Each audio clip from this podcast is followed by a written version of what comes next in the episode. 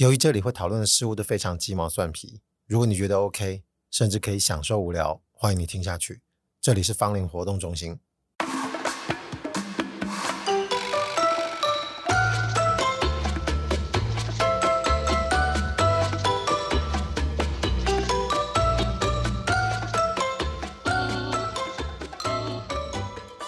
其实我相信大家多少都有创作的过程，就是说你可能不是从事艺术家或者是设计相关的行业，但是你的人生历程多多少少都应该会有创造出一些物件。最简单的例子就是小时候在小学啊，或者是你可能在幼稚园，都应该会有一些美劳课，对不对？美劳课都会老师教我们做一些创作物，不管。是画画还是还是一些其他有的没的立体劳作都会有啊。只是当然长大之后，有些人会持续做这件事情，有些人就不会做。其实就算没有这样子的课程啊，我觉得我们脑海里有时候时不时应该都会有一些奇想啊。有时候是想着一些故事啊，要不然就是人世间的情节，就是会有一些幻想啊，要不然就是你会幻想一些你喜欢的人可能跟你出去约会啊，干嘛的。他有时候其实是会想出一些物件啊，物件就是一些物体啊，就莫名其妙，你也不知道这个物体是什么。就是你有时候可能会有一些感想，说：“哎，怎么没有人想到一些事情可以用某些物件来解决？”就不管你是从事设计啊，产品也好，或者是其他类型的设计，你可能多多少都会有一些这样子的想法，要不然就跟朋友闲聊，就会出现类似这样的念头。而且在脑海里面蹦出的物件，有些时候就真的是被实现，有时候实现的真的是自己啊，有时候可能是别人。笼统的来说，有时候是发明啊，就是功能性的东西；有些时候可能是一些艺术创作，但有些时候有些东西它可能不会实现，或者是你甚至心里觉得它是不可能实现啊，可是就一直在我们的脑海里，长期来就挥之不去。偶尔在生活里面会突然闪现一下，就在我们脑海里面会出现这个东西画面，一时之间我们可能也找不到原因跟关联。简而言之，就是我们会觉得它是一个没办法使用的东西。就是当然不用讲是发明的是那种工具类的，有时候甚至连艺术类的东西都说不上。啊，至于为什么艺术类的东西都说不上啊，这个我就忍不住要讲一下。我以前不是有一集标题好像叫做《天桥上的三八鸡》哦。那一集我讲到我很小的时候，中华商场还在，在那个联通的天桥上面，看到某个地摊家里人的小儿子在那边蠕动啊，反正就是在做一些奇怪的姿势，跟他妈妈喊说：“你看，这就是艺术。”后来我还聊到高达的电影，叫做《向玛丽致敬》，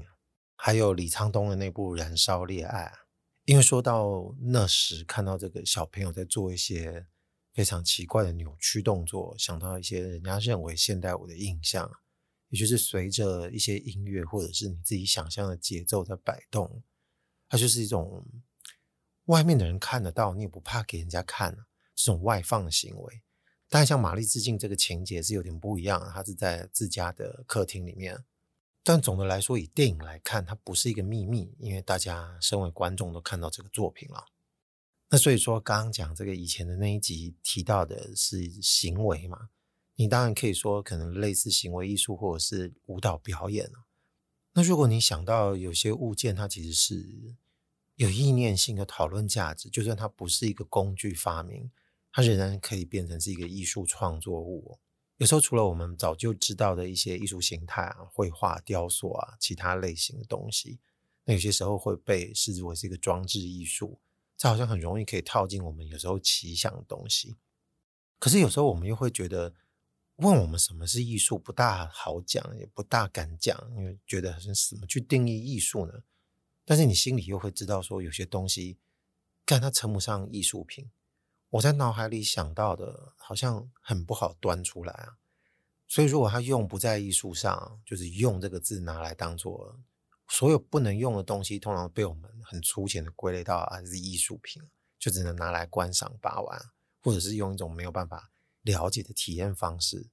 但好像还是存在一种边界。结果你刚刚想这些东西，它就用不上。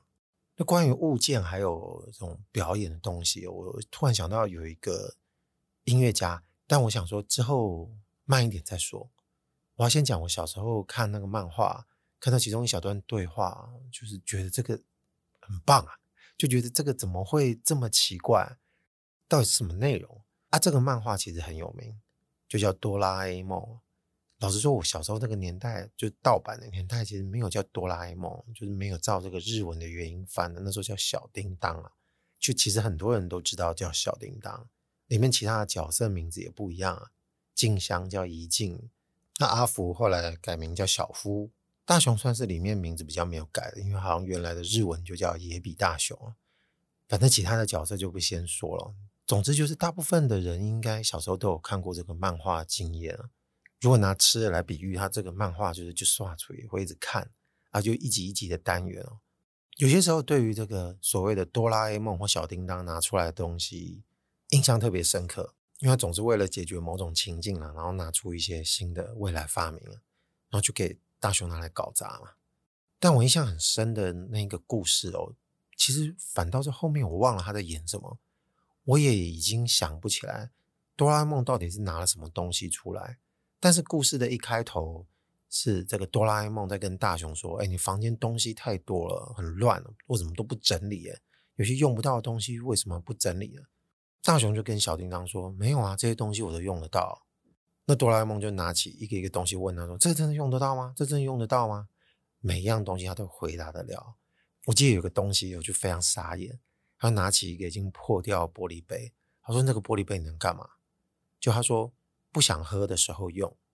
哦，我当时看到就心里第一个感想说：看你超敢狡辩的，可是你怎么说得出这句话？很会讲哎。当然，这种狡辩你也可以说那就是不存在这个时候。可是再反过来讲，就怎能不对这句话着迷？而且，如果我前面说的这部分刚刚大家都有听到的话，多少都会猜到我如何定义刚刚说脑海里面想到一些无为不为物件。你怎么去做呢？他突然就给了一个非常好的注解。所以如果要延伸来鬼扯哦，也就是你不存在拿那个杯子靠近嘴巴的时候，因为它就是一个不想喝的时候用的东西。简而言之，在我们现在看到这个世界的角度，它就是没用了。但我还是要澄清一下，就是你脑海里面想到的不是一个破的玻璃杯，就是它并不是一个。已知物件，然后它产生了一些历史，变成了一个样子，但这个样子也许有可能会挑战它本来的功能，或者它本来的目的。你现在想到的可能是一些更接近原创的物件，或是更接近原创的各种形状，你不知道怎么讲的形体的东西。然后其实你隐隐约约觉得它好像可以成为一个什么，也就是你可能会跟它产生一点什么样的关系，但是你又一时。没有办法很具体的说出来，有些时候甚至是羞于启齿，就是你跟别人说都不好说，就算是你最亲密的人啊，都不跟他讲。啊，说到这里，我要再拉回我刚刚前面讲什么音乐家，有一位日本的，应该算是爵士钢琴家，他叫 Takase Aki，好像翻成汉字，大家叫他高濑明，哦，是一个还蛮特别的演奏者。我想在各大那个音乐平台，其实应该都能够找得到很多他的音乐作品，但必须说他的演奏就是内容其实都不会算是大家认为很主流的方式。他有时候会即兴的去重新演绎一些经典的曲子，比方说我们去 YouTube 搜的话，有看到很多他一些非常特别的表演。然后他非常标志性的事情就是他在弹钢琴的时候会拿一些物件哦。放进那个钢琴的内部，那个钢琴的结构我可能不大会讲。总之就是它里面有个空间，是你在弹的时候，里面那些钢弦，照理讲它被敲击的共振，应该就是自己跟空气之间发生关系。但它会丢一些其他有的没的东西进去的时候，这个共振的声音会传导到那个物件上，也就导致这个钢琴在弹的时候发出的声音就变得非常的奇特，有时候都会变成一个感觉像是。跟它有关系的噪音，一般噪音你会觉得它是乱入的。可是今天如果这个物件是直接丢进这个钢琴里面，然后它弹的时候，会借由这个物件跟这个钢琴之间重新产生的共振关系，你会觉得这个音会有点接近，但是它又跑偏了。总之，我们大部分的人会认为，嗯，世俗的来看，它就是一个很实验性的音乐行为。我很喜欢听他有一个是重新演绎那个卡农啊。其实大家应该看得到，有人把这个 YouTube 上面影片放上去，然后他在弹奏，还会把那个卡农的这个下面这个线谱，跟他现场演唱这个声音就同步的在画面上展演。而如果我目前自己是处在一种非常世俗的意识形态里面，我可能看那个人就说，这是冰瞎棒啊，这个人在哗众取宠，或者是在乱搞，就是以艺术之名行乱搞之实。但踏入这个思考的领域里面，跟你本来还觉得这个东西莫名其妙的这个领域之间，你跨进去的时候，你总是会有一种理解的过程。理解你脑海里面可能会有一些图像去协助自己理解，就是你会有想象这个东西。我当然没有办法说，如果各位早就已经听过的人，那当然是已经有自己的经验了。那或者是说你还没听过，因为听到我提到了，你现在忍不住去音乐平台上面找他的音乐作品来听，那又是怎么样一段适应的过程啊？那有些时候也许有可能你就直接拒绝，就说是杀小不想听，那也有可能。啊，如果你是肯听下去，你可能就会有一些奇特的体会吧。其实这也没什么，因为如果听很多现代音乐家，他们有各式各样的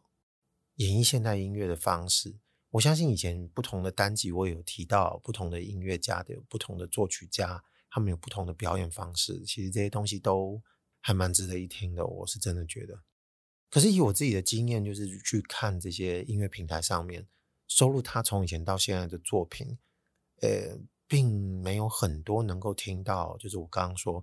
他会放很多物件在这个钢琴内部去弹奏收录出来的东西。但因为我对他的了解其实也挺浅的，偶尔就是会听听他的作品而已。大部分如果我们搜听到都会是一些钢琴演奏比较多，要不然就是他跟很多音乐家合作的。有些时候可能会觉得说，这个音乐听起来怎么都怪里怪气的，很奇怪啊。那如果是这样觉得，我会劝你说：“哎，不要觉得奇怪，就多听了，没什么好奇怪啊。”只不过是拉回本来今天一开始在讲的东西，对比我现在说的这位 Takashi 他的音乐，可能就会觉得说：“哦，那你大概就是说他应该是有一些想象，然后他是属于那种可以付出实现的人。”就我们粗浅自己在乱分类，可以这么说吧？嗯，我是认为没错了。你觉得他敢吗？他敢把这个东西弄出来？就弄出来真的有什么，所以大家就发现了，哎，可以听，再听，再三听。但是在音乐这个大的领域里面，更不用讲分门别类，现代曲子都已经被我们大众习惯用一种就是很稳定的心态去看待了。所以现在已经比较少会有什么样的音乐行为让我们觉得哦不行的。那如果乱搞，那你就觉得这东西没价值，真的就乱搞，走开。而且，如果说回这个音乐家，像我一开始不是提到他是爵士乐钢琴家嘛？所以，如果你听到某些音乐作品，可以发现他这个爵士乐的底子是蛮深厚的。有些时候，你听得出他是从这个爵士乐的背景而来的。有些曲子听的也很像我们理解的爵士乐的模样，但有时候听着听着，你就发现，哎，怎么变得好奇怪啊？像在乱弹，又没有在乱弹。也就是他从这个爵士乐当做基础出发，弹出了一些。完全属于自己的路线，就更不用说前面已经提过，他会把一些物件放进钢琴里面啊，就是类似这种实验性啊、探索的行为。也就是说，他这个不是端不出来的东西，他也不像是那个不能喝的玻璃杯。而且像他这样的例子，我只举一个，其实还有很多乐手或者很多音乐家，他们其实都是有类似这种有意思的音乐创作。不过就先以这位音乐家为这个例子，我觉得就大概先足够了吧。然后这之中可以先提一下，就是他有一张专辑，就是 Iron Wedding。老实说，在他的音乐家生涯里面，应该已经比较接近最近了。这是二零零九吧，应该是二零零九的一张专辑。那这张专辑其实是跟另外一个人共同演奏的，这个人是她老公，她老公也是一位音乐家，叫 Alexander von Schiebenbach。好难念。好啦，这张专辑里面有一首歌叫做《Gold Inside》，就是里面是金的。这个翻译是不是特别直接、特别烂？反正就是 Gold Inside。那为什么会特地提这个曲子？其实没有别的，就是如果有听我其他集的人会发现，我有时候会特别爱讲某些情境啊。而、啊、某些情境有时候就某些歌特别符合某些情境，你也不知道为什么它就搭起来了，然后一搭起来就会出现一种很特别的效果。这其实我也不大再记得了，就是也懒得讲说哪一集到底是有特别提过，应该有一两集提过了。但这首曲子在我听的时候呢，跟以前说的这个经验有一点点不一样，就是说那时候说的是你在看某些东西，正在体验的某些东西。耳朵听的音乐其实都是两个已经完成的物件，你相互交互的在体验它，然后会得到一种让你感觉兴奋到快尿出来的效果。那既然提的这个，就是因为我要讲我自己的例子，这个例子一定要好好的讲完，就当做是跟各位分享。就是我在听这个曲子的时候，其实我有点想不起我之前那个时候在想什么，但我还有印象的是我进入一个想东想西的阶段。那、这个熊当熊胖刚好就在建立一些我在想的一些奇想的物件。那一次想的并不是在想一些情节，或者是即将发生一些虚构的事情。我脑海里面开始浮现一些物件，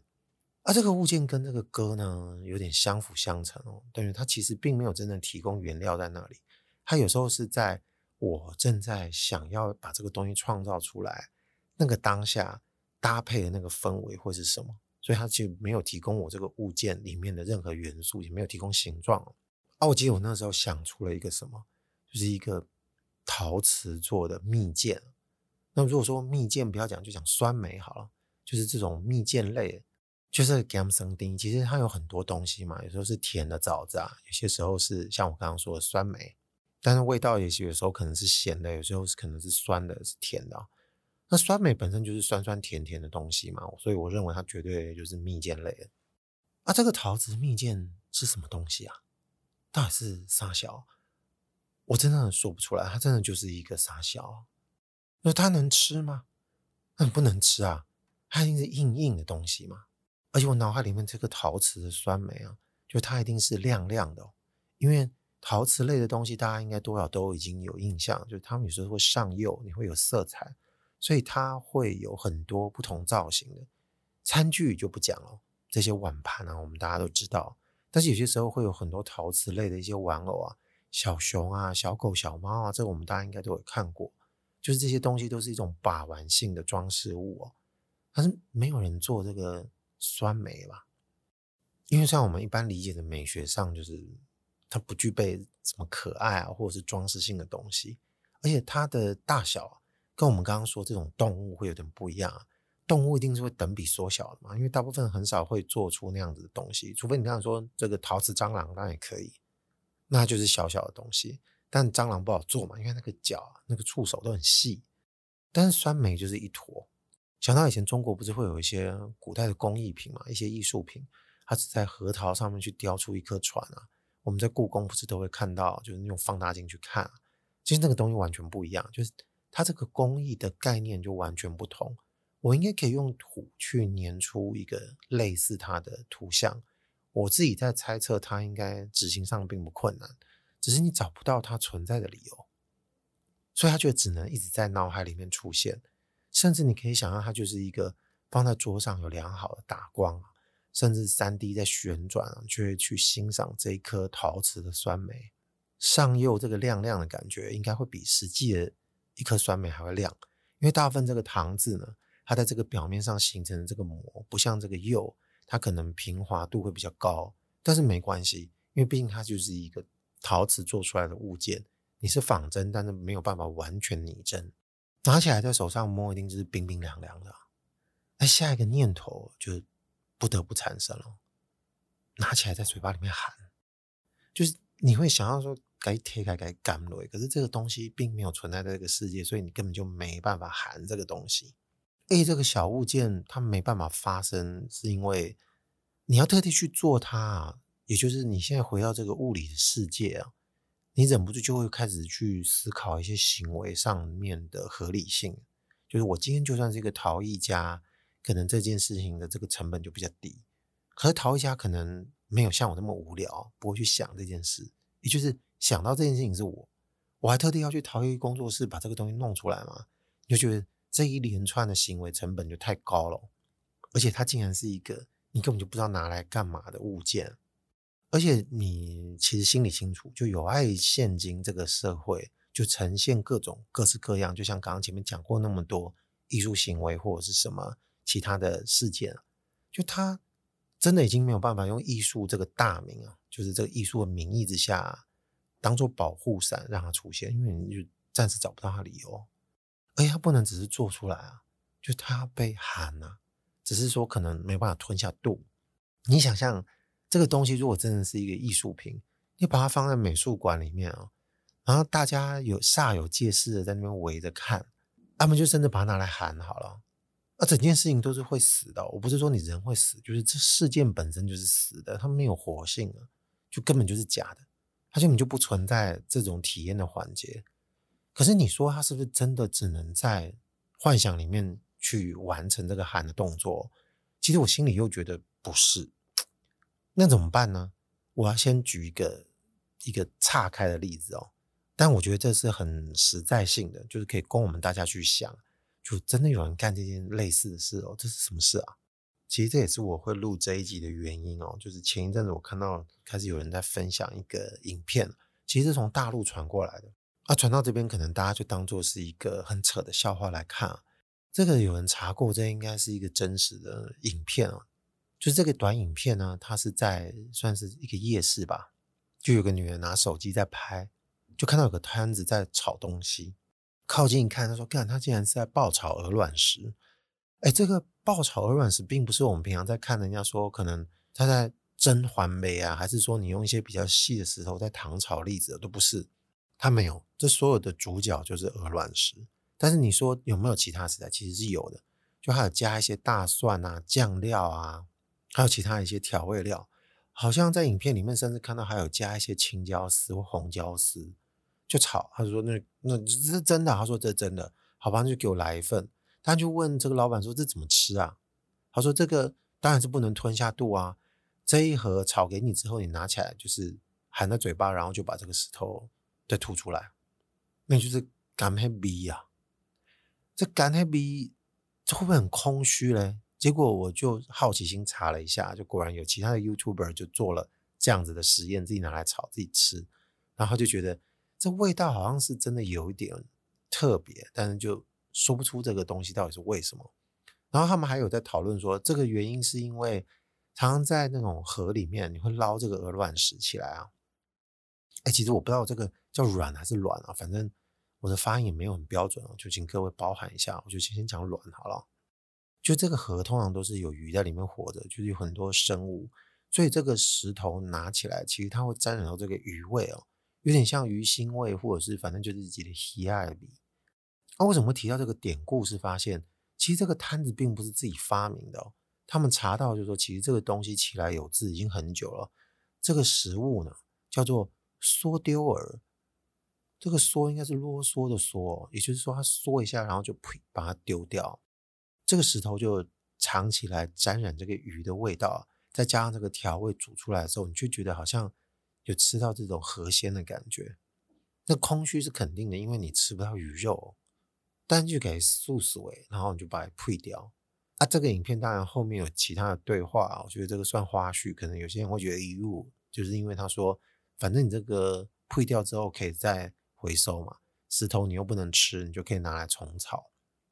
那大家觉得恶是因为可能忘了，其实这是石头能洗的嘛？但洗掉了，那会不会其实重复也就没有这个余味哦？那可能我在猜测，早期它这个。石头前面几次可能还蛮能用的，后面就失去这个意义。那照理说应该就没有办法吃了。可是也没关系啦，因为如果你只是要吃这个调料的味道，那你只是要去素这个鹅卵石在嘴巴的口感啊，那我觉得它应该是可以做的。只不过这个事情大家都觉得匪夷所思，而且在这个时代看可能会以为说，哦，是不是有人太贫穷了，就是什么东西都没得吃了，吃到最后只能用这个去塑。我觉得？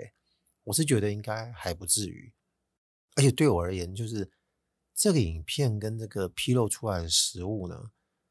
就是它某个情况上去是唤起了我以前的这个记忆，尤其是这个陶瓷酸梅的事情。因为我不是说到我想拿起来在嘴巴里面含，但我不可能会吞下去啊，因为这件事情我就已经知道界限在这里，我也没这个兴趣，我也不想吞下去，我不想找自己麻烦，它也不好玩。但是嘴巴含一含，在嘴巴里面动一动，再把它吐出来，再把它洗干净，放在桌上，这是我想到就是想做，但是你又找不到原因，干嘛要这样做的一种仪式。而且如果今天不要讲这个酸梅，因为酸梅是我自己的东西。有各位如果听到现在，听到说丢了这种食物，你可能在想说。鹅卵石可能真的是有口感啊，就是平常没有想过它是跟嘴巴会产生关系的。啊、这个食物炒出来的这种细细小小鹅卵石，那就开启这道大门就完蛋了，就开始想。